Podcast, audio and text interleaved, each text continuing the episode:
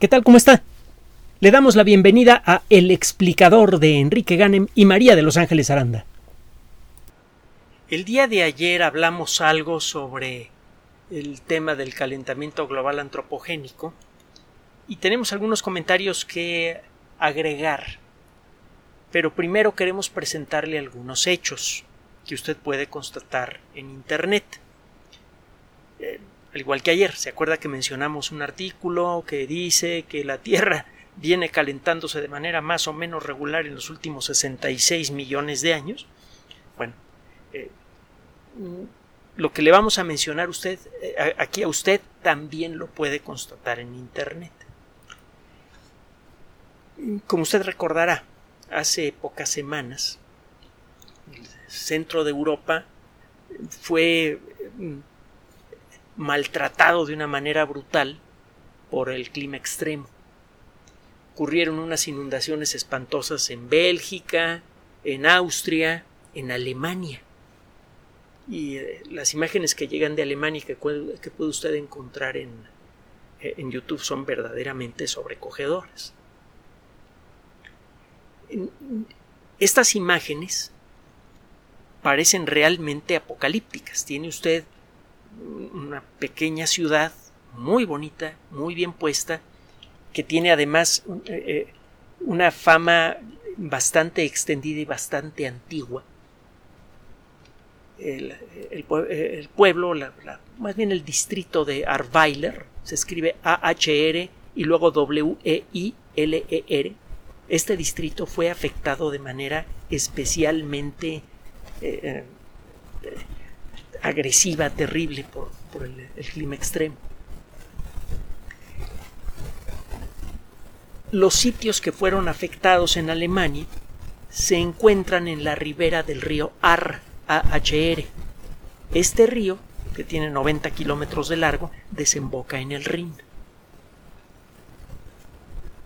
El eh, distrito de Arweiler tiene fama desde hace siglos una zona de descanso, hay unos spas, es decir, unos eh, eh, aguas minerales.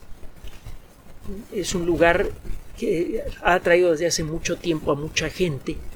Eh, por allí, entre otras cosas, hay un, una casa que durante mucho tiempo ha funcionado como pensión y que tuvo entre sus huéspedes a Beethoven pasó allí eh, algunos meses, incluso acabó siendo maestro de, piano del hijo del dueño. Había mucho, mucho aprecio mutuo por el joven Beethoven que ya en aquella época comenzaba a, hacer sonar su música con fuerza. Eh, está a 30 kilómetros del lugar en donde nació Beethoven, en la ciudad de Bonn, por cierto. Bueno, pues eh, usted ve un lugar muy bien puesto, muy bonito, un, sitio, una ciudad pequeña turística. Y en las tomas que vienen pocos días después se encuentra usted un lugar, se encuentra usted con imágenes que seguramente no se veían en muchos sitios de Alemania desde la Segunda Guerra Mundial. Lo preocupante del asunto, bueno, déjeme comentarle primero otras cosas y luego pasamos a las reflexiones.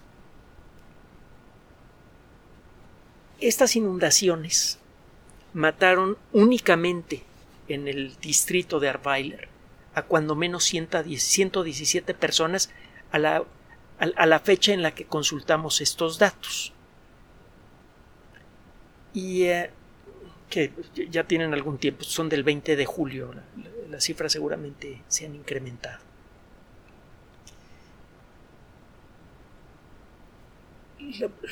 la primera sensación además del horror de ver esas imágenes, como las que se están viendo en Turquía y en otras partes del mundo, las que conocemos bien en México, en muchos lugares de México, sobre todo en el centro y sur.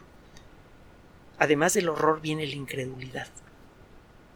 Esto es especialmente eh, cierto en el caso de lugares ya muy bien establecidos, eh, muy desarrollados. Da la impresión de que de veras la naturaleza se ensañó de manera sorpresiva y especialmente brutal con estos lugares.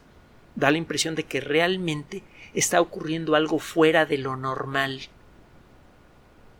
algo que, que, merece eh, atención especial por parte de los científicos. Mire, ciertamente todos los desastres naturales merecen la atención de los científicos. Hay muchos que dedican sus carreras a estudiar la causa de desastres para buscar la manera de evitarlos. El problema es que muchas veces los ah, desastres naturales suceden porque invitamos a que ocurran.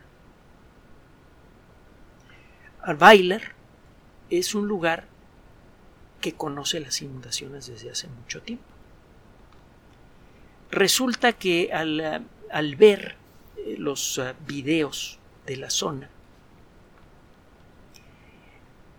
en un sitio, en, un canal que no sabemos de quién es, que se llama Style TV, se escribe Style, S-T-E-I-L-TV, en un video publicado el día 7 de agosto, hay varios videos eh, publicados en esa fecha, eh, hay uno en el que sale un túnel. Y en ese túnel hay varias marcas metálicas que recuerdan a varias inundaciones por orden de altura. La marca más baja corresponde al 11 eh, de enero de 1920. Hay otra el 2 de junio de 2016. Hay otra el 16 de enero de 1918. Otra el 24 de junio de 1888 y otra el 13 de junio de 1910.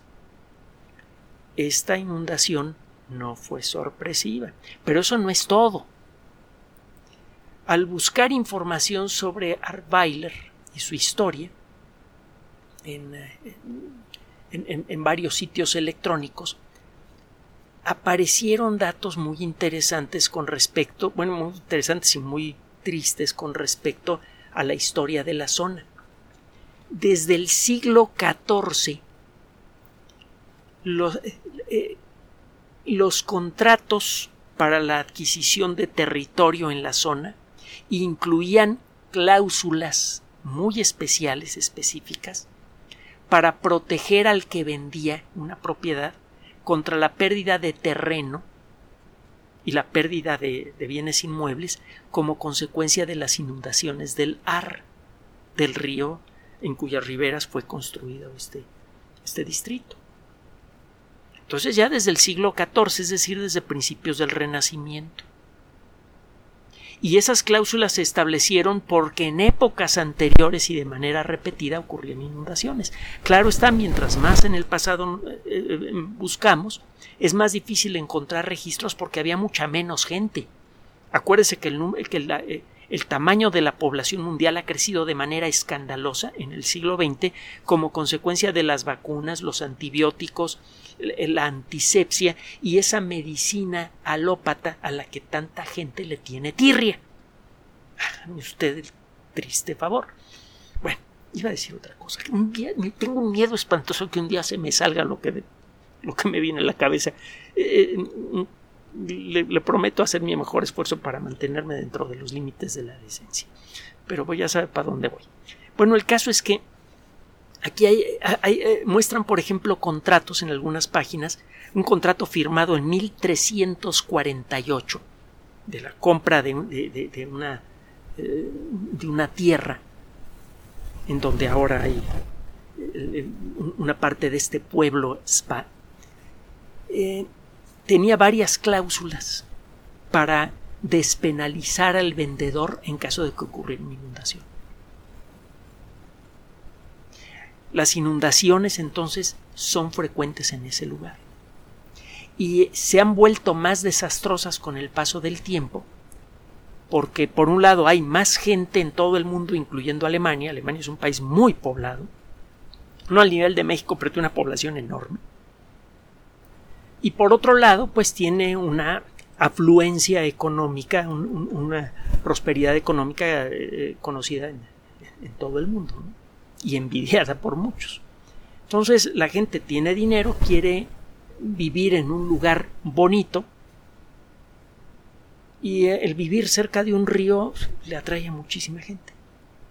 Sobre todo si el río está en el centro de un valle muy vistoso con unas laderas este, empinadas llenas de árboles o de cultivos de, de vid. Hay muchos cultivos de vid en la zona.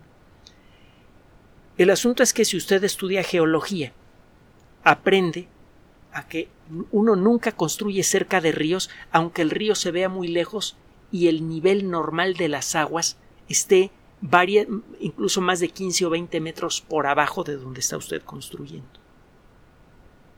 Sobre todo en lo que se llaman valles alpinos, que son los valles que están rodeados de montañas con laderas muy empinadas. Esos valles muchas veces fueron formados por glaciares, por ejemplo, y en, esta fe, en, estas épocas en las que los glaciares se han retirado, algo que ocurrió hace 12.000 años, esos valles que antes fueron excavados por el paso de grandes glaciares, ahora son el camino ideal para, para los ríos. Y basta con unas pocas lluvias fuertes para que descienda mucha más agua de lo normal en estos valles estrechos y estos se inunden. Como señalamos en, en un audio anterior, muchos de los sitios más afectados por estas inundaciones, cuando los ve usted en, eh, en los videos tomados por robots voladores, por los zánganos, o en, inglés drone, usted ve eh, que las zonas más afectadas se encuentran en los meandros de los ríos. Los meandros en los ríos se forman como consecuencia de cambios en el flujo del río, producidos por cambio en la cantidad de agua que circula por el mismo. Hay veces en las que llega un montón de agua y a veces no. Y eso es una, esa es una de las fuerzas, estos cambios en la, en la cantidad de agua de los ríos los que producen los, los miembros.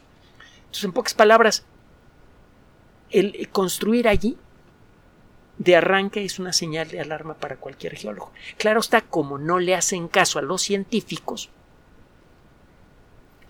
usted puede ver en algunos videos, por cierto, a casas que están a punto de caer porque eh, eh, el, agua socavó el terreno abajo de la casa.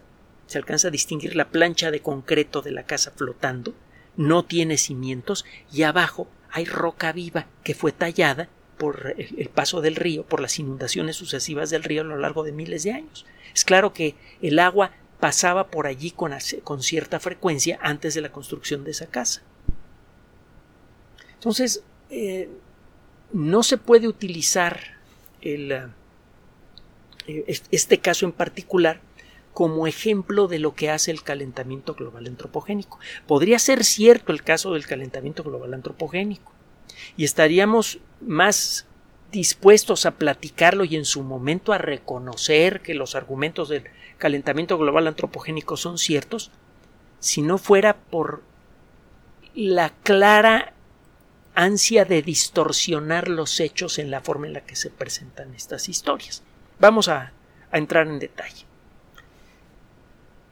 Se ha dicho, se dice en los pecados, no los pecadores, pero eh, cabezas de Estado que quedaron horrorizadas por este, este hecho y que dicen, bueno, es que hay que detener el calentamiento global antropogénico. Bueno, ya vimos que este, este caso en particular, no sirve como argumento en favor del calentamiento global antropogénico.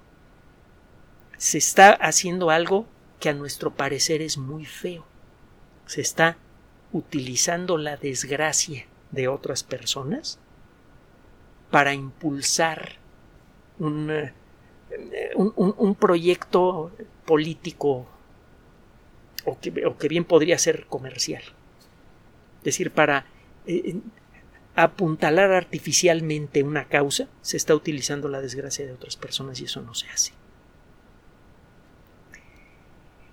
Esto de arranque a nosotros nos sugiere la intención de manipular la opinión pública, de distorsionar la opinión pública en relación al tema del calentamiento global. Y eso es peligroso para nuestro futuro porque ciertamente hay un problema ambiental gravísimo que tenemos que enfrentar. Tenemos con qué hacerlo y podemos incluso darle la vuelta al problema ambiental generado por la actividad humana, pero solo si vemos cuáles son las causas con objetividad. El problema está en la distorsión.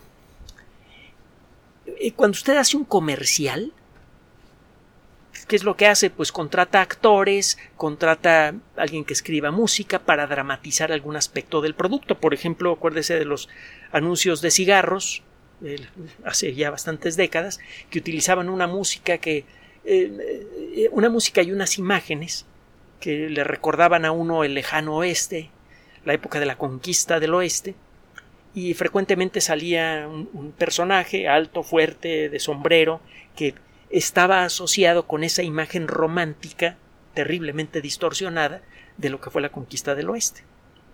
Mucha gente no sabe, por ejemplo, que a la, población nativa de los Estados Unidos se le trató con una brutalidad que ahora compararíamos con la que usaron los nazis contra, contra la población civil de los lugares a donde entraban.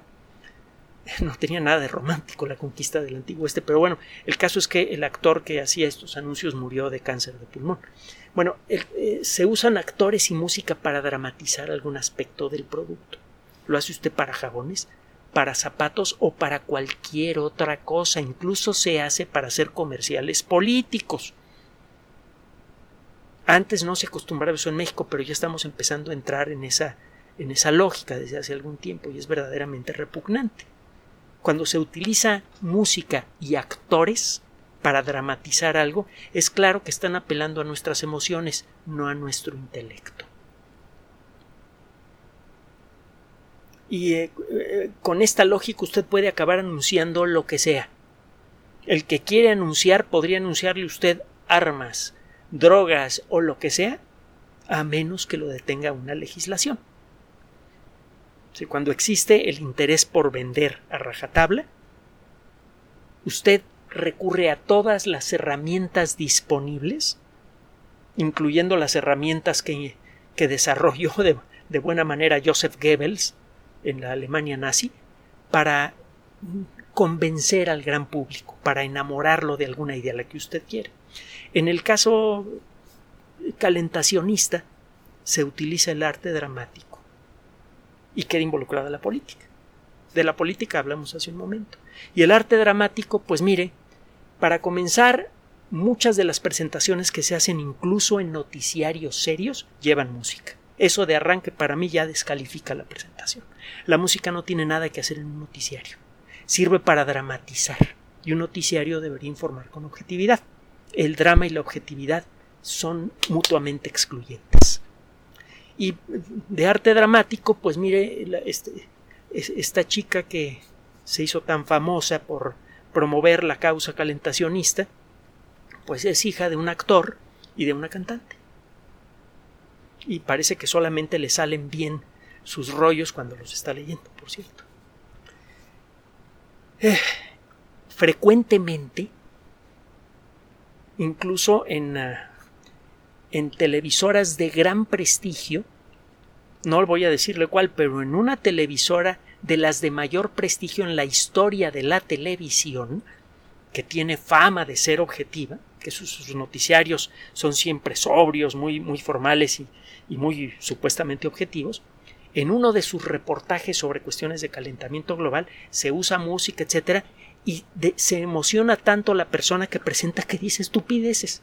Por ejemplo, dice que eh, como consecuencia de las descargas de agua, etcétera, producidas por cambios en el clima generados por la actividad humana, está lloviendo mucho y eso está cambiando el nivel de los océanos y que está cambiando más rápido el nivel de los océanos en América Latina que en otras partes del mundo. Hágame usted el favor, pues sí estamos echando más agua al mar y por eso sube más aquí que en, Alemania, por ejemplo. Este, eso se lo oímos decir a una persona en una pantalla que tiene el sello de esa estación. ¿Cómo es posible que pierdan la objetividad al punto de decir necedades? ¿Y cómo es posible que la gente que escucha eso no se dé cuenta de esas necedades y lo ponga en los comentarios del video? No entiendo. Bueno, sí entiendo, se lo estoy explicando. El asunto es que el, lo que más molesta de todo el rollo del calentamiento global antropogénico es que nunca usan científicos, siempre utilizan actores, utilizan eh, actores profesionales o no profesionales, como en el caso de esta chica, utilizan música, utilizan drama, apelan a las emociones y no al intelecto. Por eso no usan científicos para hacer los anuncios y nunca responden a las críticas usando los mismos canales que usaron para anunciarse. Por todos los medios de comunicación masiva, noticiarios, etcétera, está la campaña durísima en favor del calentamiento global.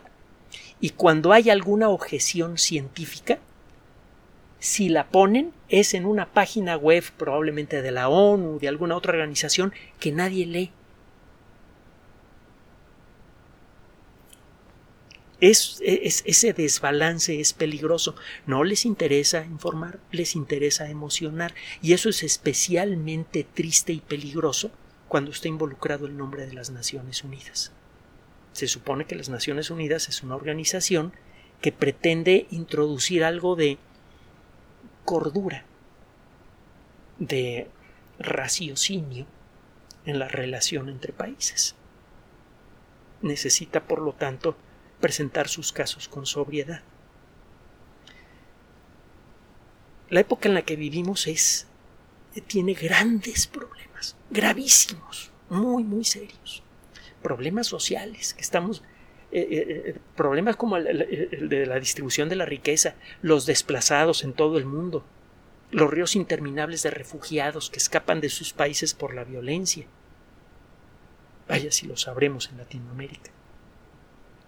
De destrucción ambiental acelerada que no tiene nada que ver con el calentamiento global antropogénico, como la destrucción de la selva amazónica y de las selvas en todo y bosques en todo el mundo, de la plastificación de los océanos, etcétera, etcétera, etcétera que son asuntos que no inciden en el dióxido de carbono atmosférico. Esos son problemas graves también. Pero también es una época de grandes promesas. Está en desarrollo tecnología suficiente para resolver todos esos problemas con creces. Por ejemplo, Está el caso de la agricultura y la ganadería, que son excepcionalmente agresivas con el ecosistema, lo hemos dicho varias veces. Hay tecnología que nos permitiría reemplazar la, a la agricultura y la ganadería con creces. Primero podríamos aumentar muchísimo la producción. La producción de carne sintética generada a partir de ingeniería genética involucraría carne libre de la mayoría de las cosas que le hacen daño a uno cuando come carne Sería carne mucho más sana que cualquiera proveniente de cualquier fuente natural. Sería carne que podríamos producir, le digo, en cantidades espectaculares con mínimo impacto ambiental. Carne que incluso podría enriquecida hasta con vitaminas y otras cosillas más. Podríamos eh, hacer lo mismo con la producción vegetal. Podríamos hacer esa producción en fábricas cerradas que no son afectadas por el clima.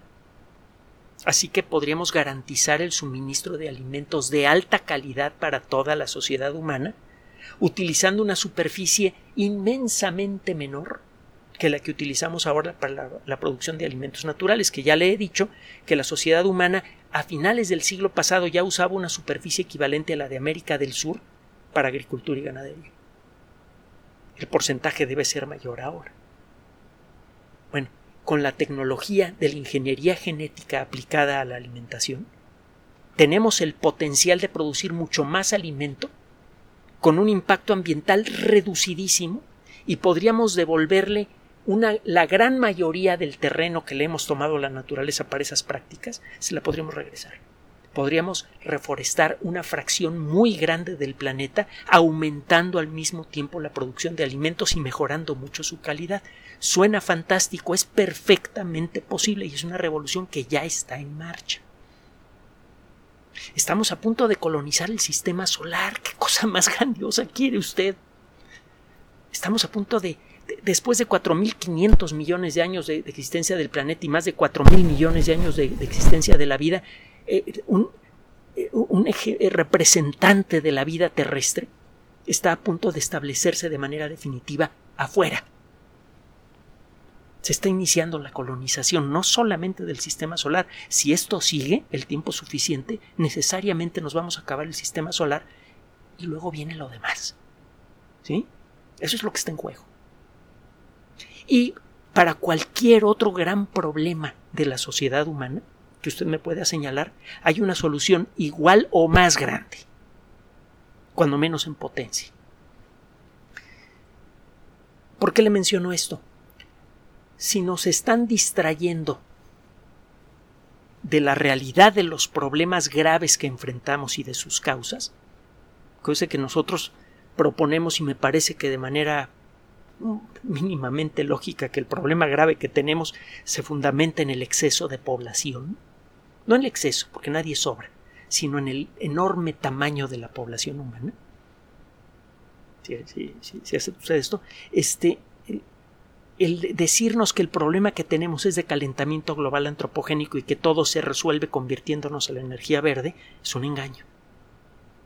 Y quizá lo saben y quizá por eso no se atreven a una discusión objetiva pública del tema, sino que se van a lo, a lo emocional. Y cuando tocan las ciencias de una manera autoritaria que es absolutamente anticientífica hay un estudio firmado por tantos mil científicos que hicieron tantos mil estudios, revisaron tantos mil estudios y que llegaron a esta conclusión. Bueno, a ver, enséñamelo y ayúdame a entenderlo para que yo saque mis propias conclusiones. No me lo digas como si fuera palabra que viene del cielo y que la tengo que creer a fuerzas. Eso no se vale en el mundo de la ciencia. Entonces, toda la actitud involucrada en las herramientas, los mecanismos que se utilizan para presentar el caso son sospechosos. A lo mejor simplemente han elegido la táctica equivocada y están en lo correcto. Pues mientras no corrijan de táctica, va a resultar imposible para, para nosotros cambiar de perspectiva. Hasta que no se presente de manera objetiva, clara, tranquila, razonable el caso de estas personas y logren convencer, no se les va a hacer caso. Y aunque eso ocurriera, de todas maneras no sería un problema, ya lo hemos dicho en otras ocasiones. Porque aunque fuera cierto el caso del calentamiento global antropogénico, eso sería consecuencia del tamaño de la sociedad humana. Simplemente piensen los datos que estuvimos dando. Ya en la actualidad la respiración humana de casi 8 mil millones de personas representa más del 10%, probablemente ya más del 10% de las emisiones medidas de dióxido de carbono de la sociedad humana. Y agréguele usted lo que se necesita para producir comida para 8 mil millones de personas, techo, entretenimiento, educación, etc. Todo eso tiene impacto ambiental y tiene impacto en la producción de dióxido de carbono. Es difícil eh, tratar siquiera de empezar a discutir esto, porque en muchos casos la gente ha decidido otorgarle su ah, lealtad a, a una cierta causa, a la causa verde, una causa que como biólogos entendemos muy bien y precisamente creemos que estamos tratando de defenderla. Mire, con respecto a la lealtad, eh, ya deberíamos haber aprendido la colectividad humana a nunca darle lealtad ni a personas ni a instituciones solamente a principios. El rollo del calentamiento global antropogénico se ha convertido en una institución político-comercial muy fuerte. En otra ocasión podemos ir explorando cómo ha funcionado, por ejemplo, la cuestión de la producción de energía eléctrica y cómo la introducción de la energía verde ha ayudado en mucho a la catástrofe económica producida por la electricidad por ejemplo en España, donde el costo, nada más en los últimos siete días o cinco días, cada día ha roto el récord histórico el precio del megawatt, como consecuencia de todo el jaleo político y económico que en buena medida está asociado con la introducción de la energía eólica y otras cosas más.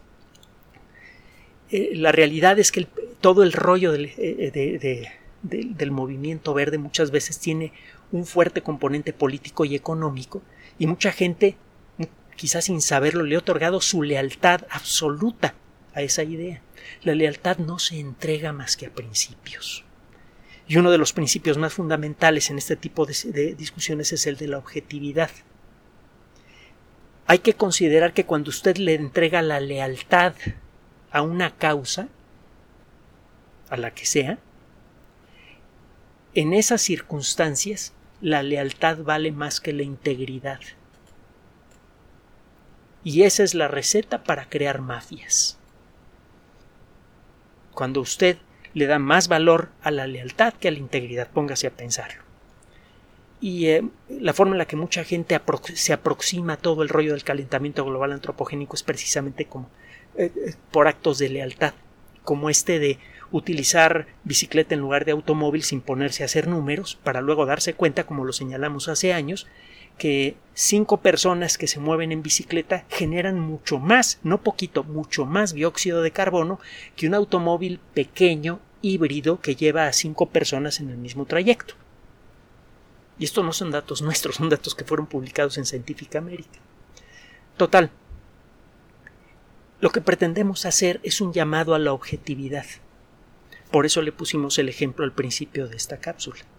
Convénzase, las inundaciones en Alemania no son consecuencia del calentamiento global antropogénico, sino de construir en lugares en donde han ocurrido inundaciones desde hace, cuando menos, casi mil años. 800 años, seguramente mucho más. Y si usted se pone a explorar eh, eh, con, con ánimo objetivo muchas de las cosas que se dicen sobre calentamiento global antropogénico va a encontrar otras inconsistencias. Nosotros, por honor a la objetividad, estamos tratando de presentárselos en este espacio, precisamente porque somos amigos del ecosistema, porque queremos ver un mundo mejor para todos y creemos que es que una de las herramientas fundamentales para ello son la objetividad de la ciencia y nuestra capacidad colectiva para ver la realidad y luego de manera colectiva, democrática, decidir cómo queremos enfrentarla. Gracias por su atención. Además de nuestro sitio electrónico www.alexplicador.net, por sugerencia suya tenemos abierto un espacio en Patreon, el explicador Enrique Ganem, y en PayPal, el explicador patrocinio por los que gracias a su apoyo sostenemos este espacio. Puede usted descargar gratuitamente estos audios en formato MP3 en Spotify y en iTunes como El Explicador sitio oficial y en SoundCloud como El Explicador y con formato de video en YouTube en El Explicador sitio oficial. Recuerde nuestras redes sociales de siempre, Twitter Enrique-Ganem y en Facebook Enrique Ganem sitio oficial, El Explicador y los grupos que usted ya conoce. Finalmente, el explicador siempre somos María de Los Ángeles Aranda y Enrique Ganem. Gracias.